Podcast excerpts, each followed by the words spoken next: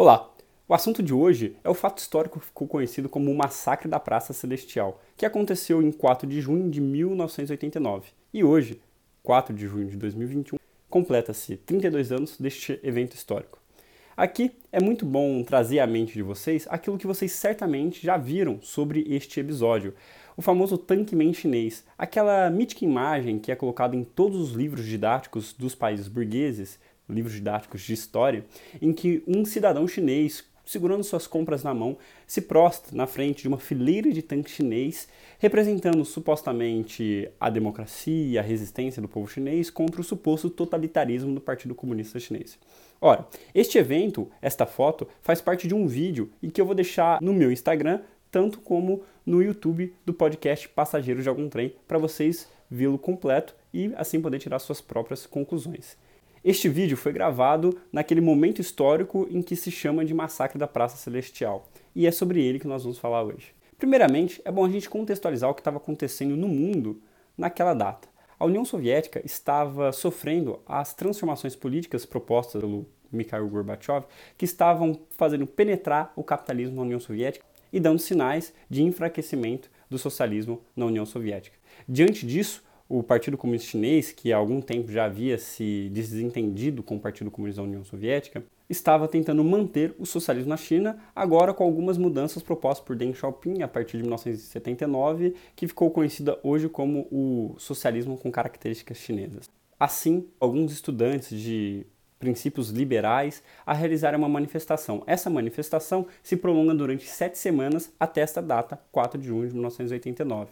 Os estudantes, majoritariamente universitários e os mais abastados da cidade de Pequim, se aglomeram na praça de Tiananmen, conhecida no Ocidente como a Praça da Paz Celestial, e ficam por lá durante sete semanas.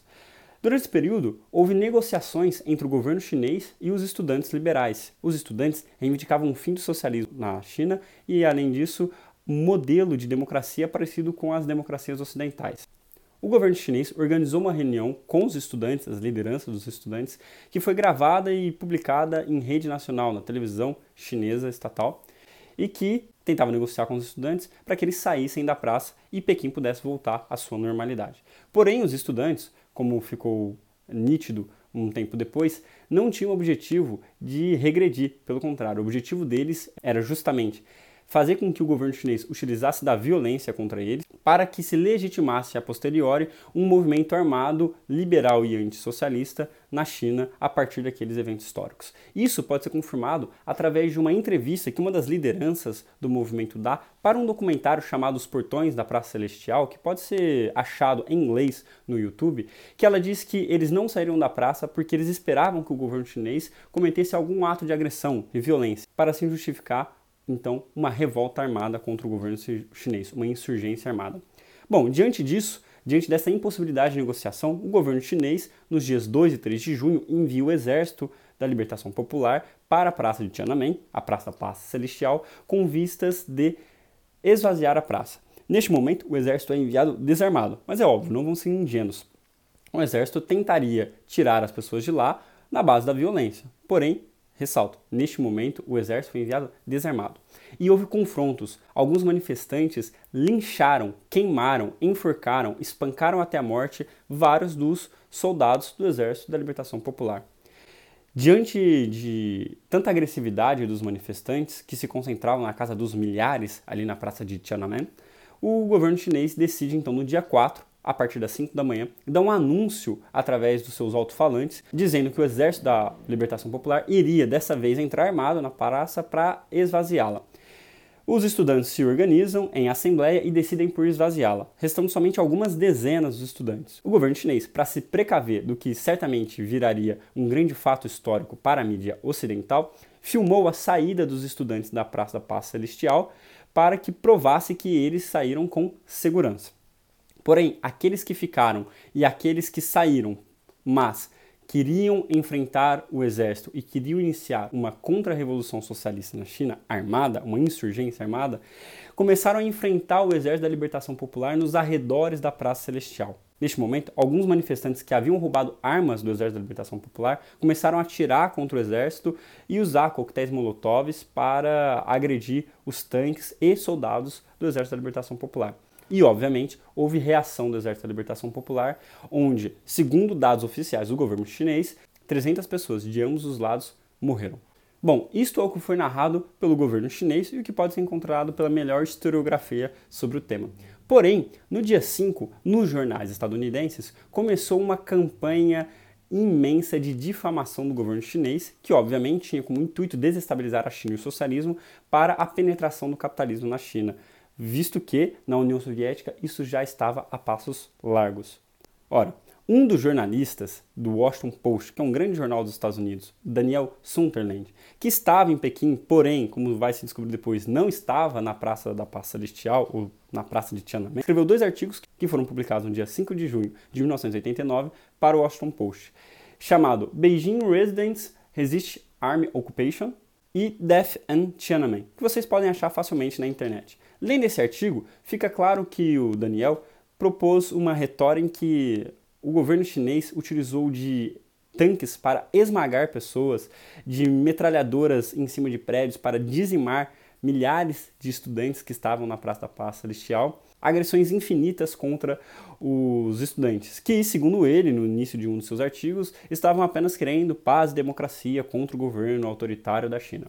Bom, no seu próprio texto, Beijing Residents Resist Army Occupation, ele explicita que houve agressão de ambos os lados e que os estudantes se utilizaram de coquetéis molotovs e dessa forma lincharam e queimaram vivos os soldados da, do Exército da Libertação Popular, mostrando claramente que o que havia ali não era nenhum massacre, era sim um confronto entre uma contra-revolução e um governo socialista.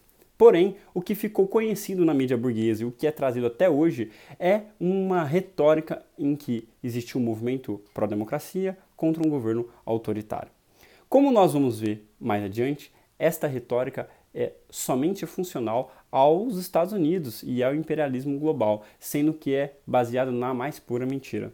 Um dos casos que me impressiona, que faz parte dessa grande maquiagem que é feita na mentira do Daniel Sunderland, que escreveu para o Washington Post, é que ele diz que tanques esmagaram uma imagem da Estátua da Liberdade que os chineses liberais, pró-estadunidenses e pró-imperialismo estadunidenses é, criaram ali na Praça de Tiananmen.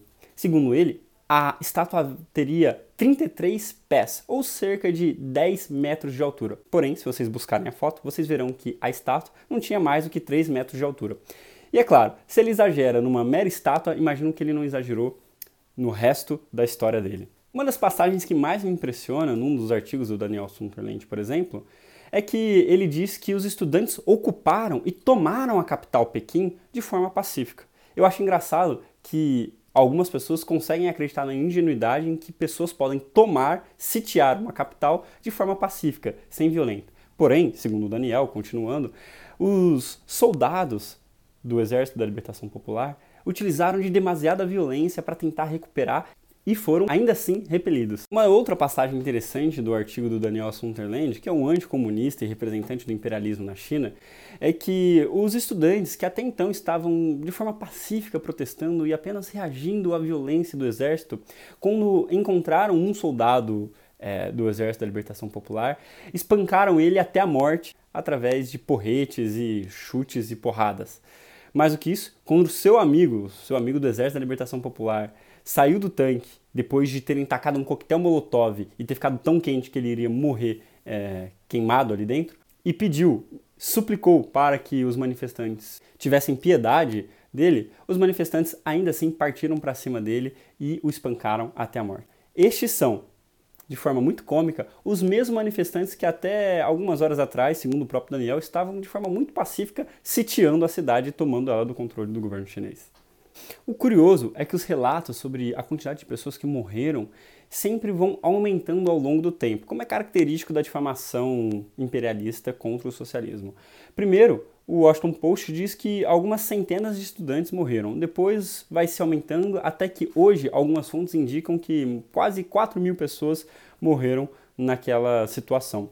O governo chinês e arquivos liberados pelo Wikileaks da NSA, Agência Nacional de Segurança dos Estados Unidos, revelam que há um acordo entre o governo chinês e o governo estadunidense, que não divulgou esses dados na época, claro, no número de mortes. O governo chinês estima entre 300 mortes dos dois lados e o governo estadunidense de 300 a 500 mortes. O curioso é que o jornalista Jay Matthews, do redator do Washington Post em Pequim e que estava em Pequim naquela ocasião, ele confessa um artigo escrito em 1998 no Columna Journalism Review que a maior parte dos jornalistas e das testemunhas utilizadas para escrever as histórias sobre o massacre da Praça Celestial simplesmente não estavam na praça. Simplesmente não eram de verdade testemunhas oculares. Isso porque a maior parte dos jornalistas ocidentais foram retirados da Praça da Paz Celestial pelo governo chinês, justamente prevendo conflitos entre os estudantes e o Exército da Libertação Popular.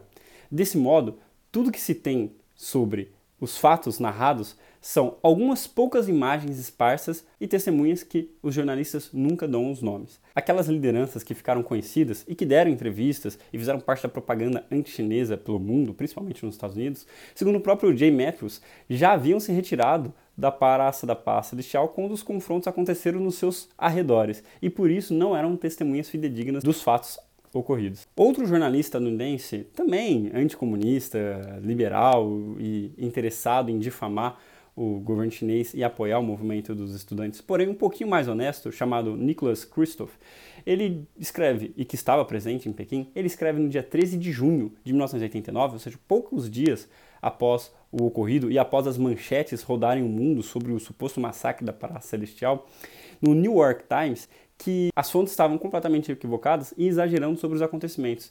E era fato que a TV estatal chinesa mostrou filmagens dos estudantes saindo em segurança da Praça da Paz Celestial. Portanto, meus caros, o que, que aconteceu há 32 anos atrás em Pequim? Aconteceu um confronto entre insurgentes armados e dispostos à rebelião armada, liberais, pró-capitalismo, pró-imperialismo, pró-Estados Unidos e contra a China, contra a soberania chinesa, contra o socialismo chinês, com as forças armadas chinesas, o Exército da Libertação Popular e de ambos os lados houveram mortes. Não foi nenhum massacre, a China de modo algum utilizou de violência excessiva contra os manifestantes, mas sim respondeu à violência que os manifestantes empregaram contra os seus soldados, através de linchamentos e carbonização dos soldados da, do Exército da Libertação Popular.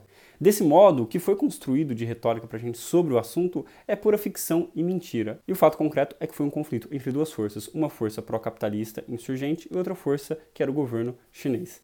E tanto é que este movimento era patrocinado, financiado e apoiado pelo imperialismo estadunidense com vistas únicas de derrubar o governo soberano socialista da China, que o governo estadunidense alocou lá em Taiwan, a ilha rebelde da China, várias rádios para ficar mandando em sinal, aquele sinal utilizado pelo Exército da Libertação Popular, a mesma frequência, mentiras e difamações contra o governo chinês para tentar fazer com que os soldados do Exército da Libertação Popular dessem um golpe de Estado contra o governo chinês. Ou seja, era tudo parte de um grande plano de guerra híbrida, apoiando movimentos internos de estudantes, tais como essas revoluções coloridas que acontecem em Hong Kong, por exemplo. Bom, meus caros, eu espero que vocês tenham se livrado do mito do massacre da Praça Celestial e que você divulgue o material socialista e anticapitalista que eu estou produzindo aqui, para levar a verdade para aquelas pessoas que não conhecem. E claro, todas as fontes que eu estou citando podem ser encontradas na internet e eu também deixarei os links nos respectivos meios de comunicação que eu estou divulgando.